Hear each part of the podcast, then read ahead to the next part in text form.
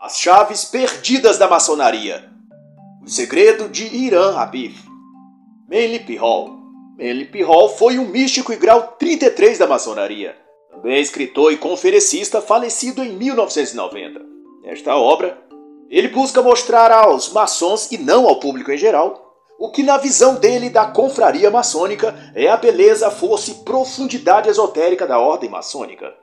A obra não deixa, no entanto, de fazer uma panfletagem e propaganda sobre o suposto bem virtude universal que a maçonaria promove e anseia para o mundo. Para tal, ele usa o elemento central do credo ou das convicções espiritualistas da ordem maçônica, que é a figura de Hiram Abif. Sendo Manly Hall um prestigiado integrante e aprovado porta-voz da instituição maçônica mundial, tendo até busto em sua homenagem Aquilo que ele trata em sua obra a respeito dos ideais da mística e da pretensão maçônica consiste em algo verídico e aprovado pela própria ordem. Isso eu digo porque o autor deixa claro, conforme se verá, que a maçonaria é uma instituição religiosa, esotérica, ocultista e herdeira das tradições místicas e espirituais do Antigo Egito. E mais ainda, ele deixa claro também que os maçons nominais ou rasos, que não procuram imergir na profundidade dos verdadeiros mistérios da fraternidade, ficam na superfície e não passam de elementos figurativos na loja, sem conteúdo nem propósito. Não são, portanto, os verdadeiros maçons. Ele vai dizer então que os mistérios egípcios foram os progenitores da moderna maçonaria, e ainda que o livro dos mortos egípcio é um tesouro do saber maçônico sobre Irã Abif, um personagem um tanto misterioso tanto para não maçons quanto para maçons do primeiro, segundo e terceiro graus. Quanto a ele, Hall vai relatar que Irã Habif é o agente universal que, na sua forma humana, ajudou o rei Salomão a construir o templo. E em sua forma desencarnada, Habif é a força vital, o poder que constrói a energia e a chave para todas as coisas na natureza.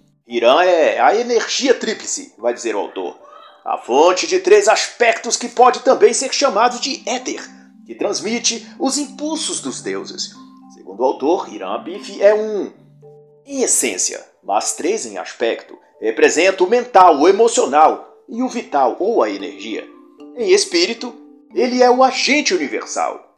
Para quem está surpreso ou confuso com os termos usados por Hall, saiba que essa linguagem é típica e comum nos círculos esotéricos, e é assim, segundo dizem, para que apenas os iniciados a partir de certo grau de preparação saiba traduzir seus verdadeiros significados. No ocultismo também chamam de chaves herméticas ou chaves de interpretação. O que só demonstra, a meu ver, que a maçonaria é sim uma entidade religiosa no sentido mais estrito da palavra. Mas para que não fique em minhas próprias palavras, o autor vai dizer que a maçonaria é essencialmente misteriosa, ritualística e cerimonial, representando a verdade abstrata de forma concreta. Ora, quem tem rituais e cerimônias para representar uma verdade abstrata, ou seja, uma revelação espiritual, quem assim o faz são as religiões e não as instituições de caridade ou de filantropia, como alguns afirmam que é a maçonaria. Ainda é dito Irã Bife é o espírito da energia universal, o construtor martirizado e em posse da antiga sabedoria. Os verdadeiros maçons têm de tomar as chaves da verdade e levar ao mundo a libertação. Também não conheço uma instituição de assistência social que proclame as coisas como missão, a missão de libertar o mundo, nem tomar posse das chaves da verdade, muito menos de levar sabedoria ou a luz às pessoas. Quem promove e se impõe tais obrigações são as religiões. Crendo terem sido vocacionadas por Deus para essa missão. Mas para os que ainda estão em dúvida, Manly Hall concorda que os símbolos da fraternidade revelam ao verdadeiro iniciado os segredos das realidades espirituais. E arremata dizendo que a maçonaria é mais do que uma organização social. Ela é uma perpetuação dos mistérios e iniciações filosóficas antigas, uma herança anterior à Renascença. Próprio editor da obra, que é também maçom, reconhece que esta obra de Manly P. Hall vai ao encontro do anseio do iniciado por mais luz e o leva ao Santo dos Santos, onde os mistérios maçônicos são revelados. os mais profundos aspectos da fraternidade, vai dizer ele. Concatenando ainda mais, é dito na obra que o ideal mais latente no ser humano é o de encontrar a Deus. E para tal, sua alma se lança por através dos séculos com avidez. Porém, por muitas razões, esse ideal lhe escapa, escorrega-lhe por entre as mãos. E é aí que, na visão do autor, surge a missão e atividade da maçonaria, o de conduzir o indivíduo iniciado na senda da luz, na senda da verdade espiritual que sua alma busca. Mas para isso, ensina-o a ir para além da linguagem, das palavras. As palavras, vai dizer ele, são meras cifras, um enigma. A sabedoria maçônica, diga-se de passagem, está revestida com simbolismos, rituais, parábolas e alegorias para que o iniciado entenda, mas os ignorantes se prendam nas masmorras das palavras. Para os olhos do vidente, vai continuar a dizer, dogma e cerimônia, lenda e fábula, tudo se dissolve e ele vê atrás disso a verdade e atrás do símbolo a realidade. E então ele indaga em tom retórico: O que é então um maçom? É um homem cujo coração foi devidamente preparado para ver, através das sombras, a luz perfeita. Maçom é aquele que foi considerado merecedor, vai continuar a dizer. Aquele que foi admitido a uma fraternidade de construtores e investido de certas senhas e sinais que, por meio destas, pode ser capaz de viajar por terras longínquas em busca daquilo que foi perdido. Poucos escutam e muitos poucos ainda entendem, vai concluir. Mais à frente, ele concatena que nem todos são capazes de entender o significado do ritual, de entrar no Santo dos Santos, de compreender a doutrina secreta. E como se estivesse a dizer uma verdade solene, ele assim se expressa. A maçonaria é mais velha que todas as religiões.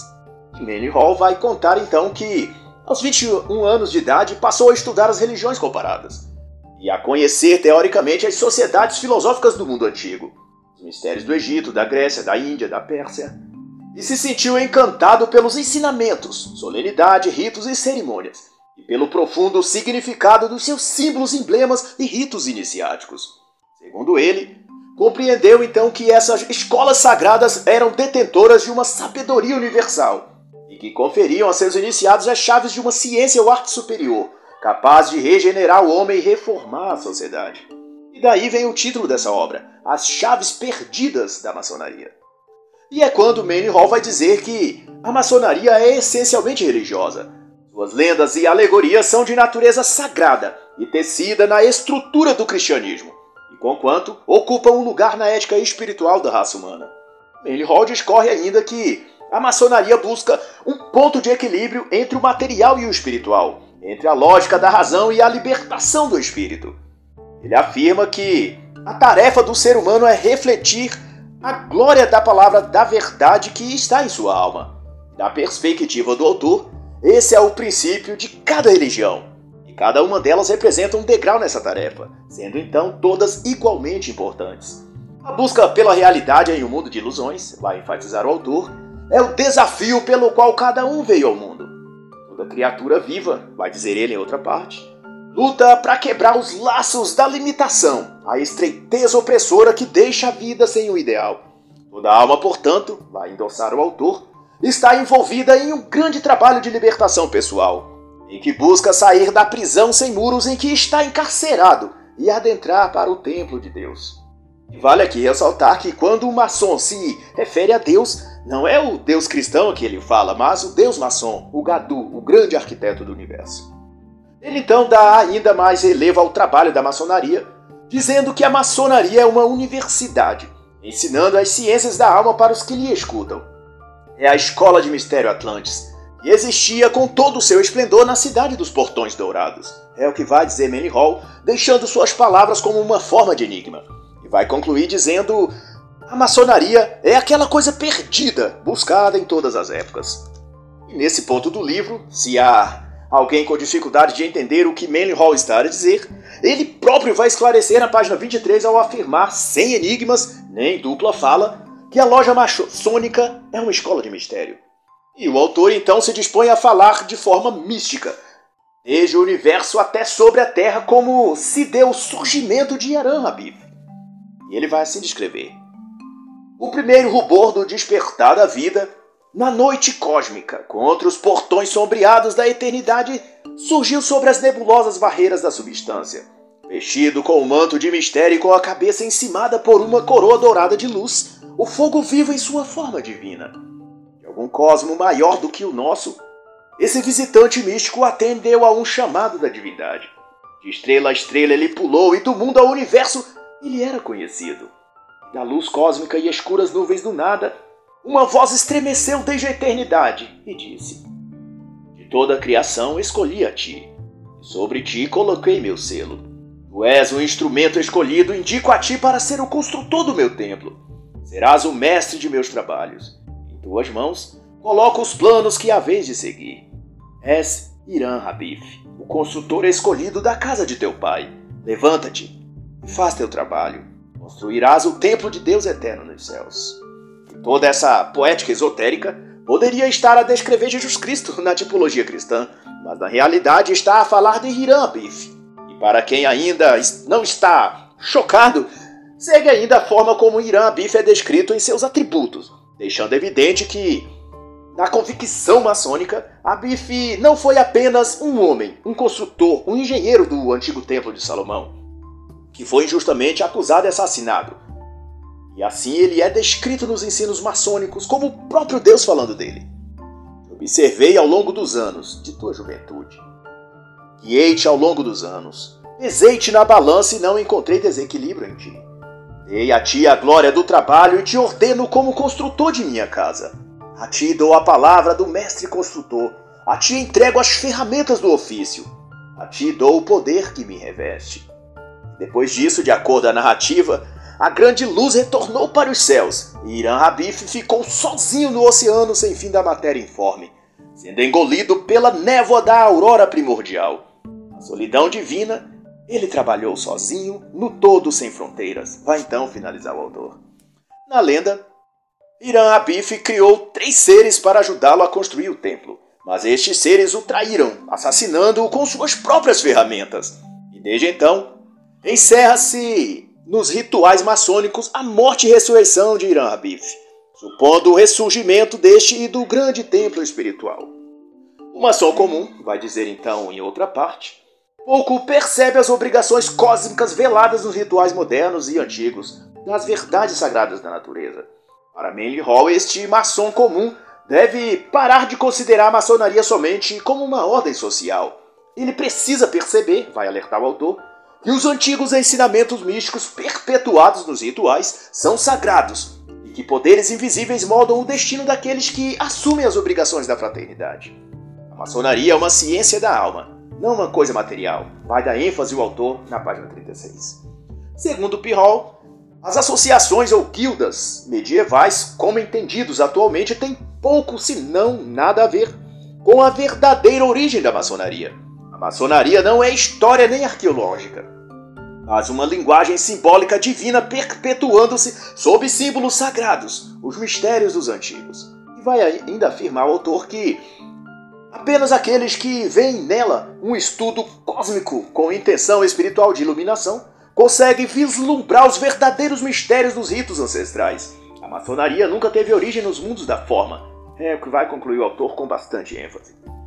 Outra consideração que penso ser relevante aqui é o que traz o autor ao dizer que o mundo, como vemos, é um laboratório experimental. E dentro desse laboratório atuam miríades de hierarquias cósmicas ou de inteligências celestiais, que governam por sua vez os processos criativos no cosmos.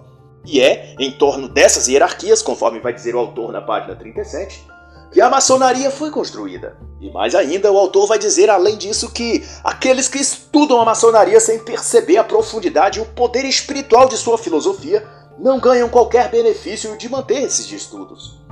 E como que, para aclarar a mente dos maçons, o autor vai dizer na mesma página que os símbolos e rituais são anteparos para perpetrar ideias incompreensíveis para o indivíduo comum. Mas mesmo muitos maçons também não sabem o significado místico velado dentro desses rituais. Só os iniciados detectam essas verdades que ladrilham a loja maçônica. E é por isso que, para os que têm olhos para ver, a maçonaria é um grande organismo cósmico, vai encerrar o autor. E Manly Hall então adentra uma parte um tanto filosófica e um tanto explicativa, ao dizer que a maçonaria lida com três princípios fundamentais, que em alegoria são os três reis ou construtores do templo maçônico. Esses três construtores que veio a assassinar Irã Bif. São grandes energias ou poderes inteligentes revelados no homem, em Deus e no universo. E juntos eles moldam a substância cósmica que habita a casa do Rei Vivo. E ele volta novamente para a definição de que a verdadeira maçonaria é esotérica e não uma coisa deste mundo. A maçonaria é uma ligação, uma porta pela qual o maçom pode adentrar o desconhecido. Como se pode ver, e isso é reconhecido pelo próprio autor, a maçonaria possui um lado oculto ou esotérico, para usar um termo do próprio autor. Ela é uma fraternidade velada que tem a si hierarquia sobre os planos espirituais da natureza. E isso fica mais claro a partir da página 40, quando Manly Hall afirma que os estudantes da maçonaria devem então seguir em direção à espiritualidade esotérica, onde os instrutores espirituais da humanidade trabalham no mundo concreto com coisas incompreensíveis. E ali, vai continuar a dizer o autor, o homem compreende o significado das alegorias e símbolos das escolas de mistérios. E para não deixar dúvidas de, do que trata e o que significa ser maçom, Manly Hall esclarece ao fim da mesma página que o verdadeiro maçom percebe que a elevação aos vários graus não faz de uma pessoa um maçom, mas o fato de ser instruído nos mistérios sagrados. E ao falar sobre os ensinos maçônicos e sobre o maçom místico, que é aquele iniciado em tais mistérios, o autor vai colocar que a ordem maçônica não é uma organização meramente social como já foi dito, mas uma composta de todos os princípios do misticismo dos ritos ocultos. E o maçom iniciado nos mistérios, vai concluir o autor, é aquele que adentra esses ritos místicos. Se você, amigo leitor, ainda não caiu a ficha, ouça o que diz o autor na página 42. Apenas esses são os verdadeiros maçons, aqueles que desejam saber o verdadeiro mistério da ordem. E outra afirmação também interessante é: a grande loja cósmica maçônica dedica-se àqueles que buscam união com os poderes da luz. E Meili Hall então se dispõe a tratar dos três patamares ou graus iniciais da maçonaria, dentro de uma visão filosófica e mística. O aprendiz iniciado, o companheiro de ofício e o mestre construtor. E sobre o aprendiz ele diz que esse grau é demarcado pelo número 7, simbolicamente. Ele é instruído nesse grau, nos sete, nas sete artes liberais, aliás, ele é orientado pela ética da ação. Sua chave é o serviço. Ele não deve perguntar, seu trabalho é agir. Ele ainda está no nível exotérico, ou seja, esotérico com X, significando a coisa externa. E essas são as suas diretrizes. Estudar anatomia, pois todo esse grau é baseado no mistério da forma. Devotar-se ao estudo do seu próprio ser. Cuidar bem de seu corpo, pois ele não deve ser maltratado ou ser abusado de alguma forma, com excessos de bebida, de drogas ou coisa do tipo. Também ele deve manter uma alimentação saudável e apropriada, se vestir com pudor e discrição, trabalhar o controle da respiração e também de ter uma boa relação social e interpessoal com todos. Representa o primeiro assassino de Irã Beef, que deve ser regenerado. E sobre o grau de companheiro de ofício, este deve trabalhar a emoção e o sentimento. Este é o segundo assassino de Abif, que também deve ser regenerado pela disciplina e ensinamentos do grau de companheiro. A chave perdida desse grau é o domínio da emoção, controle dos apetites desenfreados. O grau de companheiro é o grau da transmutação, vai dizer o autor. E os seguintes requisitos são necessários: capacidade de controlar as emoções, ou seja, ter estabilidade diante das condições externas, contenção e controle da paixão e do desejo, Desenvolvimento da natureza espiritual, ou seja, dedicar-se ao que é do espírito, alimentar coisas próprias para o crescimento mental e moral. Considerado um degrau superior, o terceiro estágio é o grau de mestre maçom. Mestre maçom corporifica o poder da mente humana. Segundo o autor, o mestre maçom deverá estar, se for verdadeiramente um mestre, em comunicação com os poderes invisíveis. Ele é o porta-voz com as hierarquias espirituais de sua ordem. Ele tem a função de equilibrar o triângulo da glória do grau divino, a tríplice energia, a da ação, no grau de aprendiz, a do desejo, no grau de companheiro, e a do pensamento, no grau de mestre. Ele deve então unir estas energias e acender pela chave tríplice a coroa do antigo mago, que é o rei do céu, da terra e do inferno, o mercúrio, o sal e o enxofre. Vai concluir o autor. E assim então, vai dizer o autor. Apenas aqueles que forem pesados na balança e considerados aptos serão preparados para conhecer os significados íntimos de sua ordem. Para os outros irmãos, os rituais sagrados devem permanecer como meras palavras. E as portas dos mistérios permanecerão fechadas para eles. E eis então o mistério que o autor compartilha com aqueles que estão prontos para ascender, para ser um mestre maçom. Ele deve buscar pelas coisas superiores em lugares inferiores, e as coisas inferiores em lugares superiores. E ao fim dirá: a maçonaria é a eterna verdade. E assim encerra a análise da obra As Chaves Perdidas da Maçonaria. O Segredo de Irã Abif, de Manly P. Hall.